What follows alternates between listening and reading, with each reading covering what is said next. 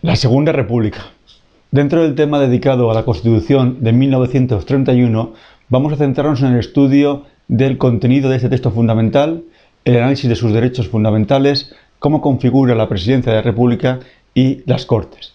Debemos indicar que esta exposición no es más que un resumen de los aspectos más importantes de esta lección y resulta necesario acudir a las fuentes y manuales referenciados en la unidad didáctica para completar su estudio. Los objetivos de nuestra intervención son los siguientes. En primer lugar, estudiar los rasgos formales de la Constitución de 1931. A continuación, debemos conocer los principales derechos regulados en la Constitución de la Segunda República.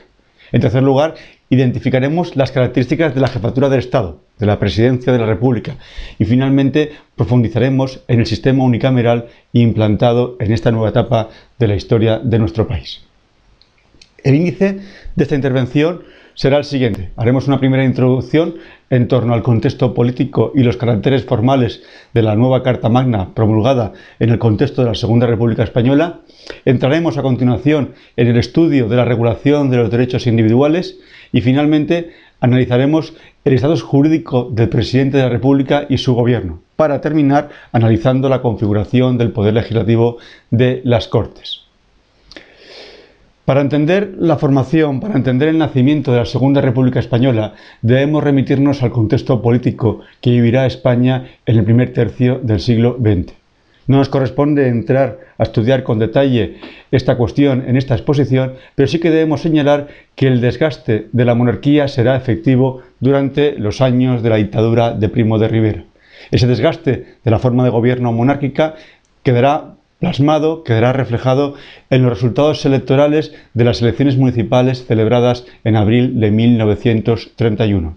Resultados de unos comicios que dieron el triunfo, eh, la mayoría, a las candidaturas republicanas, obligando al monarca Alfonso XIII a marchar, a salir del país y proclamándose el 14 de abril de 1931 la Segunda República Española.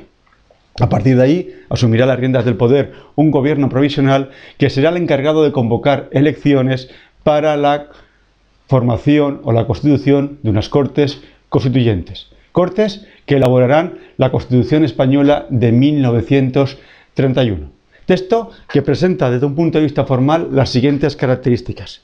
Sin duda, la Constitución española de la Segunda República es un texto fundamental de carácter popular. En él se refleja un principio claro y manifiesto de la soberanía popular y se prevé, en la propia, en la propia introducción de la Constitución se afirma, España, en uso de su soberanía y representada por las Cortes Constituyentes, decreta y sanciona esta Constitución.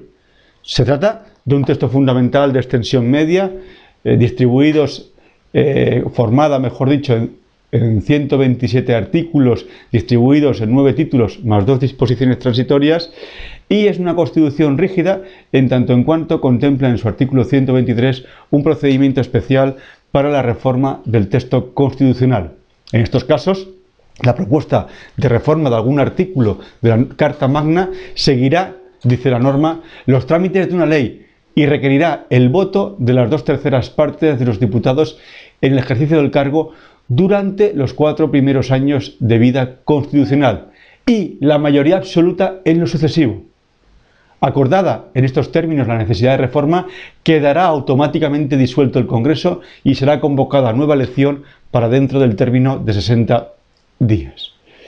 Explicados a grosso modo los rasgos formales del texto de la Segunda República, nos interesa entrar ahora a estudiar el contenido, la parte sustantiva de esta Carta Magna. Antes de ello, debemos recordar que la Constitución de la Segunda República fue promulgada el 9 de diciembre de 1931. Se trata de un texto que trató de dar respuesta a los problemas más arraigados en la sociedad, en el, escenario político de la España del primer tercio del siglo XIX, del siglo XX, perdón, como son la forma de gobierno y la vertebración territorial del país. Sin embargo, no hay que olvidar que el régimen de la Segunda República conoció a lo largo de su corta duración numerosos conflictos sociales y políticos que desembocaron en el levantamiento militar que dio origen a la guerra civil en 1936. Al estudiar los derechos y deberes de la Carta Magna, hay que señalar que el reconocimiento de estos derechos es uno de los pilares básicos del nuevo texto fundamental. De hecho, los mismos se encuentran recogidos en el título tercero, llamado de los derechos y deberes de los españoles, artículos 25 y 49. Al estudiar este título, tenemos que reseñar las siguientes cuestiones. De un lado, es cierto que la nueva Constitución eh, reconoce los derechos clásicos en términos similares a como lo habían hecho los textos fundamentales anteriores. En el capítulo primero del título tercero, denominado Garantías individuales y políticas, pues vemos plasmados el derecho a la libertad de imprenta, artículo 34, el derecho de reunión y asociación, artículos 38 y 39, así como distintas garantías procesales como el habeas corpus, entre otras, en los artículos 28 y siguientes. Hasta aquí no observamos ninguna diferencia en cuanto al reconocimiento de los derechos clásicos eh, en comparación a las constituciones anteriores. Sin embargo, sí que hay que reseñar algunas cuestiones. Por primera vez, la Constitución española de 1931 recoge eh, manifiesta en su articulado un reconocimiento expreso del derecho de igualdad. Recordar que hasta la fecha, los textos constitucionales del siglo XIX, el derecho a la igualdad se había recogido, se había plasmado de forma indirecta al recoger, al regular en su articulado los principios de mérito y capacidad para el acceso a la función pública. Sin embargo, el texto de la República, en su artículo segundo, establece, y leo textualmente, que todos los españoles son iguales ante la ley. Es sin duda este artículo segundo una manifestación clara, directa y expresa del derecho a la igualdad, que queda ratificado en el artículo 25 de esta misma Carta Magna al establecerse, y cito textualmente lo siguiente, no podrá ser fundamento de privilegio jurídico la naturaleza, la filiación, el sexo, la clase social, la riqueza, las ideas políticas ni las creencias religiosas. Otra cuestión importante a la hora de regular los derechos fundamentales en la Carta de la Segunda República es cómo se configuran las relaciones entre el Estado y la Iglesia. El texto de 1931 configura un Estado laico. La confesionalidad del Estado español queda reflejada en los artículos 26 y 27 de la Carta Magna. Hay que reseñar hay que destacar que esta cuestión fue una de las cuestiones más polémicas durante el debate constituyente provocando una importante crisis de gobierno como consecuencia de la aprobación de lo dispuesto en estos preceptos. En el artículo 26 se establece que todas las confesiones serán consideradas como asociaciones sometidas a una ley especial. Por su parte, en el artículo siguiente, en el artículo 26 y 27, se establece que el Estado no mantendrá, favorecerá ni auxiliará económicamente a las iglesias o instituciones religiosas. Se garantiza, señala el artículo 27, la libertad de conciencia y el derecho a profesar y practicar libremente cualquier religión dentro del territorio español. Sin duda, es una manifestación clara y rotunda del carácter laico del Estado español que, como indicaba, fue una de las causas más importantes de crisis, de debate durante la promulgación, durante la aprobación del texto de la Segunda República. Pero otra cuestión muy importante en el reconocimiento de estos derechos individuales, de estos derechos políticos recogidos en la Constitución de 31, afecta a los derechos electorales. Son reconocidos con una amplitud sin precedentes en el derecho histórico español e incluso europeo. Hay que reseñar que el artículo 36 de la Constitución española de 1931 reconoce el sufragio universal masculino y femenino en los siguientes términos.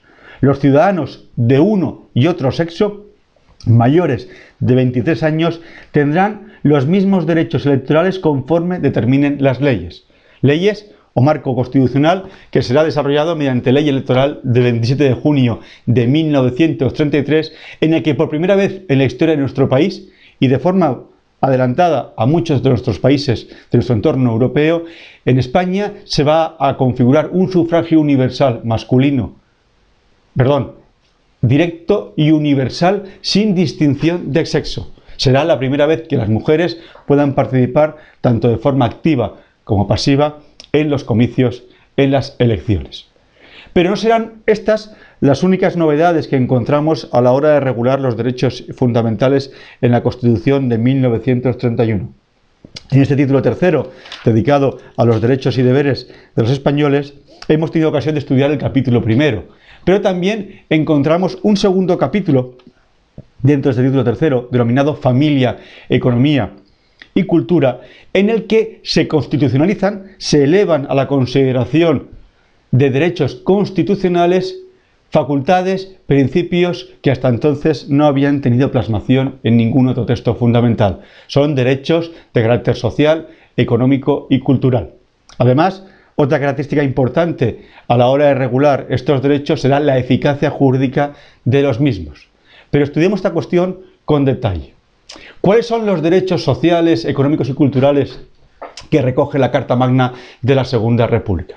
Desde el punto de vista social, hay que destacar que este capítulo segundo, llamado Familia, Economía y Cultura, en su artículo 43, el primer precepto que abre, que inicia este título, pues protege la institución de la familia, articulando varios mecanismos al respecto. Se reconoce la posibilidad de disolver el vínculo matrimonial, se reconoce el, divorcio, se establece la obligación a los padres de mantener a sus hijos y se establece también, se regula un principio de igualdad jurídica entre los hijos matrimoniales y extramatrimoniales. Asimismo, no debemos olvidar que el artículo primero de la Constitución Española de la Segunda República proclama que España es una república democrática de trabajadores de toda clase. En aplicación o en consecuencia de, este, de esta máxima, de, este, de esta máxima, el articulado constitucional profundiza en el reconocimiento de los derechos sociales. Así, por ejemplo, en el artículo 39 se constitucionaliza el derecho a la libre sindicación. Los españoles podrán asociarse o sindicarse libremente para los distintos fines de la vida humana. De igual manera, se considera en el artículo 46 el trabajo como una obligación social y gozará de la correspondiente protección de las leyes. Para eso se dice que la legislación social regulará, y cito textualmente, los casos de seguro de enfermedad, accidente, paro forzoso, vejez, invalidez y muerte, el trabajo de las mujeres y de los jóvenes, especialmente la protección de la maternidad. Asimismo, la legislación social se ha de encargar de regular la jornada de trabajo, el salario mínimo y familiar, vacaciones anuales remuneradas, condiciones del obrero español en extranjero, en definitiva, una densa y completa legislación en el ámbito social y laboral que ahora, a partir de la Constitución de 1931, eh, adquiere la condición de derecho con rango constitucional. Pero este, este capítulo segundo, además de estos derechos sociales, también reconoce derechos de carácter económico. La Constitución de 1931 afecta, vincula liga la riqueza individual a los intereses de la economía nacional y al sostenimiento de las arcas públicas, posibilitando la socialización de la propiedad privada y la intervención del Estado en la explotación de industrias y empresas. Señala el artículo 44.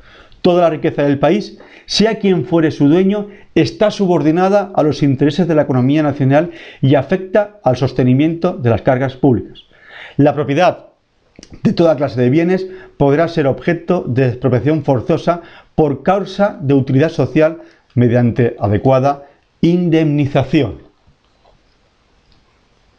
Finalmente, este capítulo segundo, además de regular esos derechos sociales vinculados a la familia y al trabajo, ese derecho económico, también eh, plasma derechos culturales. La cultura se concibe como un servicio esencial del Estado y se establece un principio de enseñanza primaria gratuita y obligatoria. Fija o señala el artículo 48, el servicio de la cultura es atribución esencial del Estado y lo prestará mediante instituciones educativas enlazadas por el sistema de la escuela unificada. La enseñanza primaria será gratuita y obligatoria. Los maestros, profesores y catedráticos de la enseñanza oficial son funcionarios públicos. La libertad de cátedra queda reconocida y garantizada. Con esto vemos rasgos bien diferentes en el texto constitucional de 1931 a lo que habíamos podido contemplar en los textos fundamentales anteriores. No solamente la Constitución de la Segunda República a la hora de regular los derechos políticos introduce importantes novedades, la configuración del principio de igualdad, en la configuración de la confesionalidad, en este caso a confesionalidad del Estado, y también al reconocer el derecho al sufragio femenino, sino que también es necesario destacar cómo esta Constitución reconoce derechos de carácter social, cultural y económico que hasta la fecha no habían tenido ningún tipo de plasmación o reconocimiento constitucional.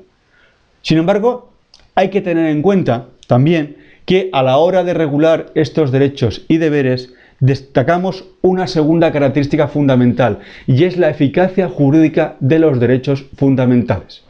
El artículo 42 de la Constitución de 1931 establece la posibilidad de que las garantías de que esos derechos fundamentales puedan ser suspendidos, atribuyendo dicha facultad al gobierno. Hasta aquí no hay nada que resaltar en tanto en cuanto esta posibilidad que se atribuye al gobierno para suspender en determinados momentos los derechos fundamentales ya se había reconocido en constituciones anteriores.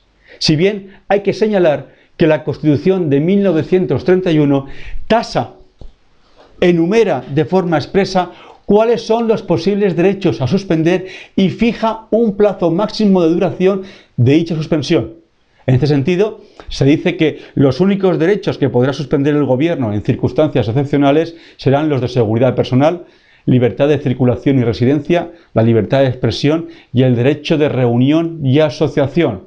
Restricciones, límites que no podrán exceder en un plazo hasta o más de 30 días. Pero junto a este condicionamiento, junto a esta limitación, junto a esta delimitación en el ejercicio de la facultad de suspensión de las garantías que se atribuye al gobierno, también la principal novedad que observamos que garantizará la eficacia jurídica de los derechos fundamentales es que la Constitución de 1931 crea un Tribunal de Garantías Constitucionales. Tribunal reconocido, regulado en los artículos 121 y siguientes de la Carta Magna, al que se le compete, al que se le atribuye la facultad de conocer del recurso de inconstitucionalidad de las leyes, del recurso de amparo de garantías individuales, de los conflictos de competencia legislativa, así como el examen y aprobación de los poderes de los compromisarios para la elección del presidente de la República, entre otras cuestiones. Este Tribunal de Garantías Constitucionales es el antecedente inmediato del actual Tribunal Constitucional. Expuestos los rasgos fundamentales de la Constitución del 31 en cuanto a la regulación de los derechos y deberes de los ciudadanos españoles, vamos a pasar ahora a analizar cómo configura el poder ejecutivo. En concreto, veremos en primer lugar la figura del jefe del Estado para continuación analizar el gobierno y los diferentes miembros que integran el poder ejecutivo. El presidente de la República es el jefe del Estado y personifica a la nación. La doctrina le atribuye al presidente de la República dos funciones. Desempeñará una función representativa, pues a él le corresponde corporizar a la nación. El presidente de la República simboliza la unidad del Estado. De igual manera, a este presidente, al jefe del Estado, al presidente de la República, le corresponde una función de neutralidad política, siendo la expresión de la voluntad nacional y por tanto el moderador institucional. Hay que señalar que el jefe del Estado en la Segunda República, el presidente de la República, está sujeto a responsabilidad. Así, el artículo 85 de la Carta Magna dice, el presidente de la República es criminalmente responsable de la infracción delictiva de sus obligaciones constitucionales el Congreso, por acuerdo de las tres quintas partes de la totalidad de sus miembros, decidirá si procede a acusar al presidente de la República ante el Tribunal de Garantías Constitucionales. Esa responsabilidad se puede plasmar en dos ámbitos. Responsabilidad política, plasmada en el artículo 81 de la Constitución del 31, en el que se establece la necesidad de segunda disolución decretada por el mismo jefe del Estado en el mismo mandato presidencial y, como hemos señalado, una responsabilidad criminal por el incumplimiento de sus obligaciones constitucionales recogida en el artículo 85. En cuanto a la elección y el mandato presidencial, hay que señalar que la Constitución del 31 contempla dos procedimientos para la elección del presidente de la República. Uno, previsto en las disposiciones transitorias, que debía darse únicamente para la designación del primer presidente de la República. Este, según establece la Constitución, sería elegido por las propias Cortes mediante votación secreta. Hay que destacar que este proceso fue utilizado el 10 de diciembre de 1931 para designar a Alcalá Zamora como presidente de la República Española. El segundo procedimiento, ya previsto en el propio articulado constitucional y será utilizado para la designación del segundo y, y, ulteriores presidentes, está contemplado en el artículo 68 de la Carta Magna y establece que el presidente de la República será elegido conjuntamente por las Cortes y un número igual de compromisarios compromisarios que serán elegidos por sufragio universal directo. Se establecen, asimismo, en la Carta Magna una serie de requisitos para poder ser presidente de la República. Hay que ser ciudadano español mayor de 40 años y estar en el pleno ejercicio de sus derechos civiles y políticos. Se excluye expresamente, señala el artículo 70, los militares en activo o en reserva, los eclesiásticos y los miembros de las familias reinantes o reinantes de cualquier país. El mandato de jefe del Estado durante la Segunda República, el mandato del presidente de la República duraba seis años. Hay que señalar que en la praxis ninguno de los presidentes agotó dicho mandato. De igual manera, en el texto fundamental se establecen las causas de extinción anticipada en el cargo de jefe de la República puede ser por fallecimiento o impedimento del titular, en cuyo caso será sustituido por el presidente del Congreso, según señala el artículo 74, pero también se contempla en la propia Constitución un procedimiento para la destitución del presidente de la República. Ese procedimiento ha de ponerse en funcionamiento a iniciativa de las tres, quintas partes de los miembros del Congreso. Si esa iniciativa es ratificada por la Asamblea, será destituido y nombrado por otro, y en caso de que esa iniciativa no sea ratificada, será preceptiva la disolución del Congreso. Señala el artículo 82. El presidente podrá ser destituido antes de que expire su mandato de seis años. La iniciativa de destitución se tomará a propuesta de las tres quintas partes de los miembros que compongan el Congreso y desde este, este instante el presidente no podrá ejercer sus funciones. En el plazo de ocho días, continúa, se convocará la elección de compromisarios en la forma prevenida para la elección del presidente. Los compromisarios reunidos con las Cortes decidirán por mayoría absoluta sobre la propuesta de estas. Si la Asamblea votare contra la destitución, quedará disuelto el Congreso. En caso contrario, esta misma Asamblea elegirá al nuevo presidente. En cuanto a las facultades del presidente de la República, vamos a diferenciar, a efectos de nuestra exposición, tres grandes ámbitos. Tendrá atribuciones propias de la jefatura del Estado, funciones de carácter normativo y también competencias en materia legislativa. Como jefe del Estado, según señala el artículo 76 de la Constitución Española de la Segunda República, le corresponde al presidente de la República, al jefe del Estado, nombrar y separar libremente al presidente del Gobierno, designar a propuesta del presidente del Gobierno a sus ministros, representar a la nación siendo símbolo de la unidad y permanencia de la misma, declarar la guerra y hacer y firmar la paz y ratificar los tratados internacionales sobre cualquier materia. Como titular del Poder Ejecutivo, en materia ejecutiva, le corresponde al presidente de la República conferir empleos civiles y militares, así como expedir los títulos profesionales, ordenar las medidas urgentes que pudieran exigir la defensa de la integridad y la seguridad de la nación, dando cuenta inmediatamente a las Cortes, y expedir, a propuesta del Gobierno, los decretos, reglamentos e instrucciones necesarios para la ejecución de las leyes. Finalmente, al jefe del Estado, al presidente de la República, en materia legislativa le corresponden las siguientes atribuciones. Por un lado, en materia legislativa y relacionadas con el funcionamiento de las Cortes, al jefe del Estado, al presidente de la República, le corresponde convocar, suspender y disolver las mismas, como veremos más adelante al hablar de las Cortes, pero eso sí, con algunas peculiaridades como señala el artículo 81 de la Constitución de 1931. A su vez, y vinculadas con la función legislativa, hay que señalar que al presidente de la República le corresponde la promulgación de las leyes, disponiendo de un veto suspensivo para las leyes no declaradas urgentes, según señala el artículo 83 de la Constitución de la Segunda República. En aquellas leyes no declaradas, en aquellas leyes declaradas urgentes, perdón, el jefe del Estado, el presidente de la República, está obligado a proclamarlas.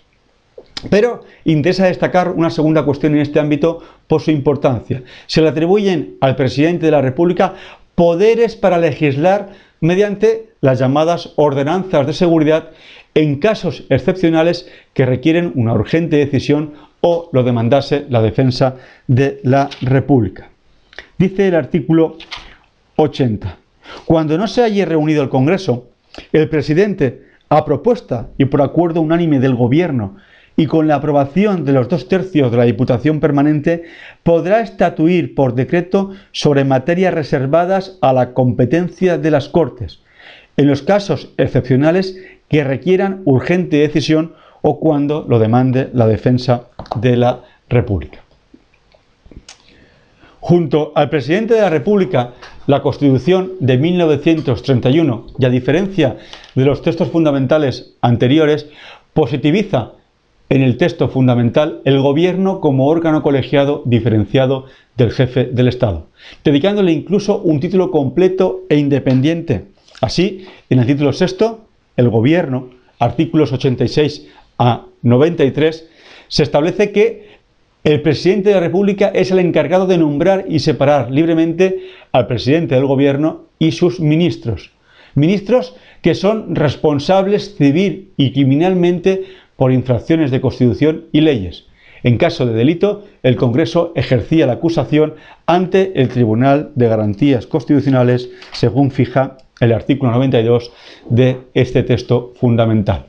Dentro del Gobierno, según señala el artículo 86, se diferencia al presidente del Gobierno, el Consejo de Ministros y los ministros.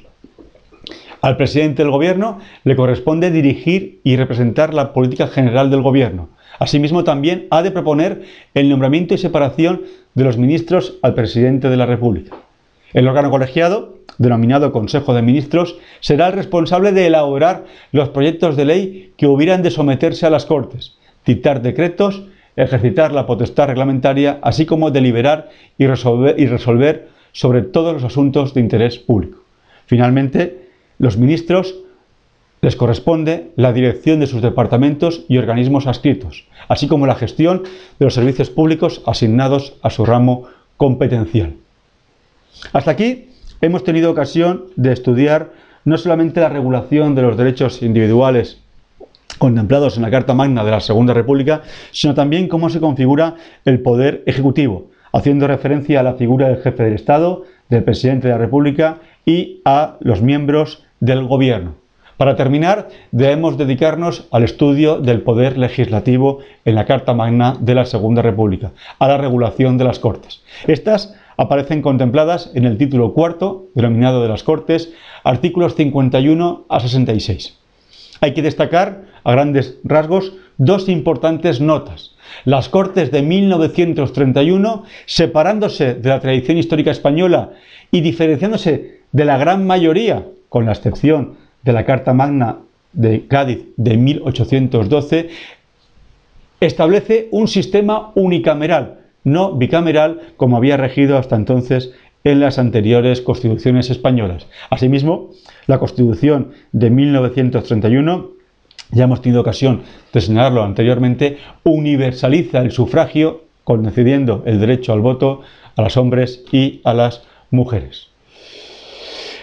Pese a los defensores del sistema bicameral, en la Carta Magna de 1931 triunfó el unicameralismo.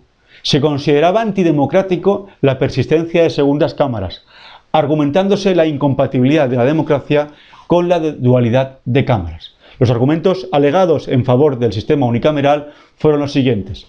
El carácter retardatorio y frustrante sobre la legislación progresista que suponía contemplar una Cámara alta, contemplar el Senado, entender que esa segunda Cámara podría ser un órgano de defensa de intereses particularistas y, en último lugar, considerar que la existencia de dos cámaras pondría un debilitamiento de la unidad y homogeneidad del sistema democrático. Gracias a estos argumentos, y no después de un injundioso y complicado debate, se, se consigue plasmar, recoger en el artículo 51 de la Constitución la existencia de una única Cámara para las Cortes Españolas de la Segunda República. Dice este precepto, la potestad legislativa reside en el pueblo, que la ejerce por medio de las Cortes o Congreso de los Diputados. Se elimina de igual manera cualquier tipo de limitación por razón de sexo, cultura, condición social o económica. El artículo 52 establece que el Congreso de los Diputados se compone de los representantes elegidos por sufragio universal, igual, directo y secreto. De este precepto se extraen las siguientes notas. Ese sufragio igual. Se excluyen, por tanto, del ordenamiento los votos plurales y de clases, incompatibles con cualquier régimen democrático. Directo. Se hace referencia a la no interposición de compromisos, sino al carácter inmediatamente popular del régimen. Todos los poderes emanan directamente del pueblo. Y finalmente, secreto, que ofrece sin duda garantía de ejercicio del derecho al voto sin coacción y en plena libertad. En cuanto al funcionamiento de las Cortes, hay que señalar que en el articulado constitucional se proclama un principio general de autonomía. Así queda reflejado en el artículo 58 de la Carta Magna al establecer que las Cortes se reunirán sin necesidad de convocatoria el primer día hábil de los meses de febrero y octubre de cada año y funcionarán por lo menos durante tres meses en el primer periodo y dos en el segundo. Con ello se está garantizando la reunión automática de las Cortes, así como una duración mínima de sus sesiones para que su funcionamiento fuera una realidad. Sin embargo, hay que señalar que, pese a esta aparente autonomía, la misma queda limitada al concederse al presidente de la República algunas facultades en relación al funcionamiento de las Cortes. El artículo 81 de la Constitución de 1931 concede al presidente de la República la posibilidad de convocar con carácter extraordinario a las Cortes siempre que lo estime oportuno. Asimismo, se establece la posibilidad de que el presidente de la República pueda suspender las sesiones ordinarias de las Cortes, aunque es cierto que se establecen para ello algunas condiciones.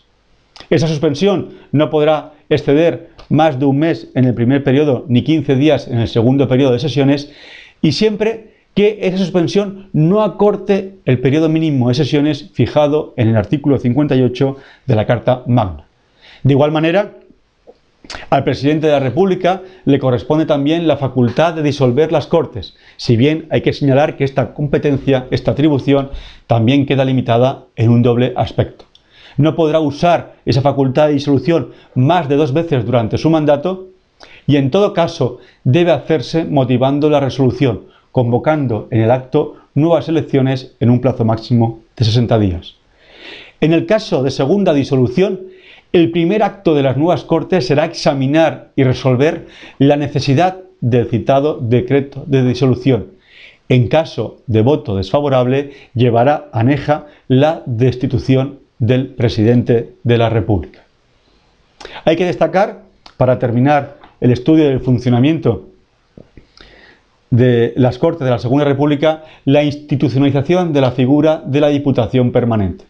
Hay que destacar que la Diputación Permanente es una institución con amplia tradición en la historia jurídica española que durante el periodo decimonónico solamente fue contemplada en la Carta Magna de 1812.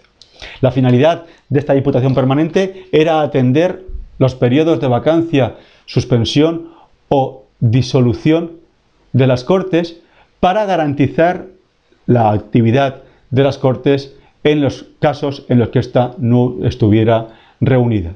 Estaba formada, estaba integrada por un máximo de 21 representantes en los que estuviesen representados las distintas fuerzas políticas en función de su presencia en el hemiciclo de las Cortes. Las competencias de esta Diputación Permanente son las siguientes.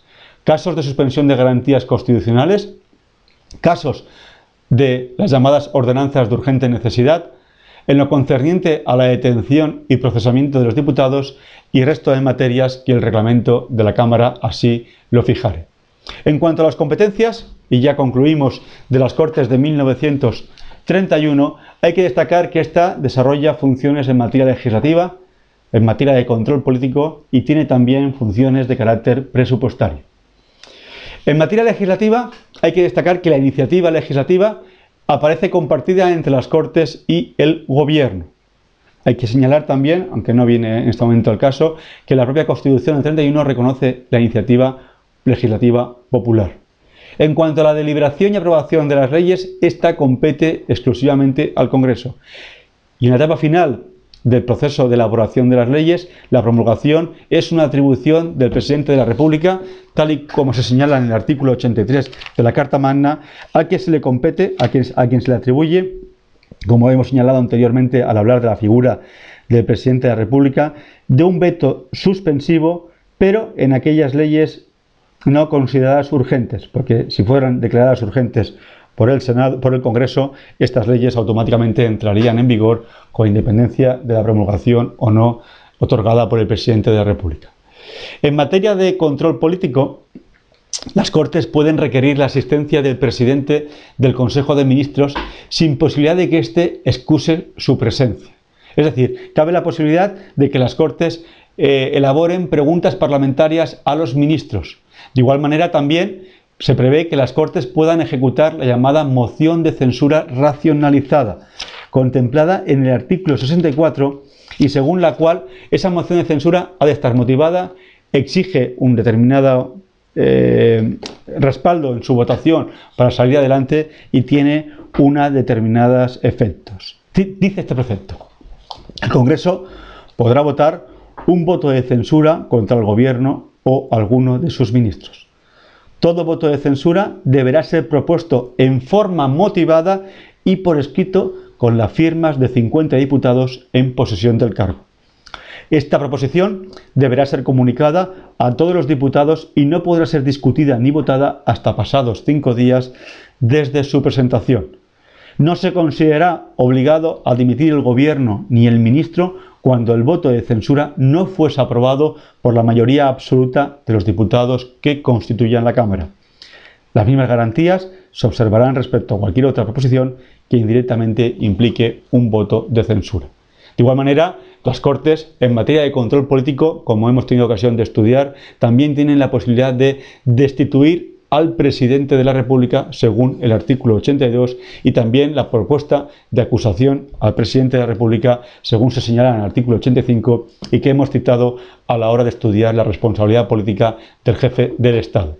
Finalmente, en materia presupuestaria, el artículo 107 atribuye a las Cortes la aprobación anual del presupuesto limitando la potestad de enmienda del Parlamento al excluirse la posibilidad de que los diputados presenten enmiendas sobre aumento del crédito a ningún artículo del proyecto del presupuesto, a no ser que cuenten con la firma de la décima parte de sus miembros, en cuyo caso la aprobación de la enmienda en cuestión requerirá el voto favorable de la mayoría del Congreso. En conclusión, y a modo de resumen, hemos tenido ocasión de estudiar en esta intervención de enumerar el contexto político, de recordar, mejor dicho, el contexto político en el que se promulga la Constitución de la Segunda República, exponer las características formales más relevantes en cuanto a un texto en el que se proclama una soberanía popular de extensión media con 123 artículos y en el que se contempla un procedimiento específico para su reforma. A continuación, y entrando ya en el fondo del asunto, en el aspecto sustantivo material del articulado constitucional, hemos tenido ocasión, en primer lugar, de estudiar los derechos y deberes de la Carta de la Segunda República. En este aspecto es uno de los aspectos más llamativos de este texto fundamental, en tanto en cuanto no se limita a reconocer, a regular los derechos políticos clásicos, en el capítulo primero del título II, sino que además de esta carta de reconocer, el título tercero, perdón, derechos y deberes de los españoles, además de esta carta de reconocer, como decía, pues el derecho a la libertad de imprenta, eh, se proclama un reconocimiento expreso del derecho a la igualdad, se proclama un principio de la laicidad del Estado español y también se reconoce el sufragio universal masculino y femenino. De igual manera, en el reconocimiento de estos derechos y deberes eh, fundamentales, hay un capítulo segundo de ese título tercero en el que se contemplan derechos que hasta entonces no habían obtenido ningún reconocimiento constitucional, derechos de carácter social, económico y cultural. En cuanto a la regulación del titular del jefe de la jefatura del Estado, del presidente de la República, hemos tenido ocasión de estudiar por su configuración jurídica, viendo que el presidente de la República es una persona responsable de sus actos, hemos analizado el procedimiento para su elección y cuáles son sus principales atribuciones. El Poder Ejecutivo que se contempla con la figura del Gobierno integrada por el presidente del Gobierno, el Consejo de Ministros y los distintos titulares de las carteras ministeriales. Finalmente, para terminar, nos hemos detenido en el estudio de las Cortes Republicanas, destacando que son unas Cortes unicamerales, rompiendo con la tradición histórica española en esta materia, que son unas Cortes en las que participan o formadas tanto por hombres como por mujeres, como consecuencia del reconocimiento del sufragio universal masculino y femenino, y son cortes en las que se proclama un principio de autonomía en su funcionamiento, si bien matizado por algunas atribuciones en materia de convocatoria, de suspensión y disolución que se atribuyen al presidente de la República. Con esto terminamos la exposición referente a la Constitución española de 1931.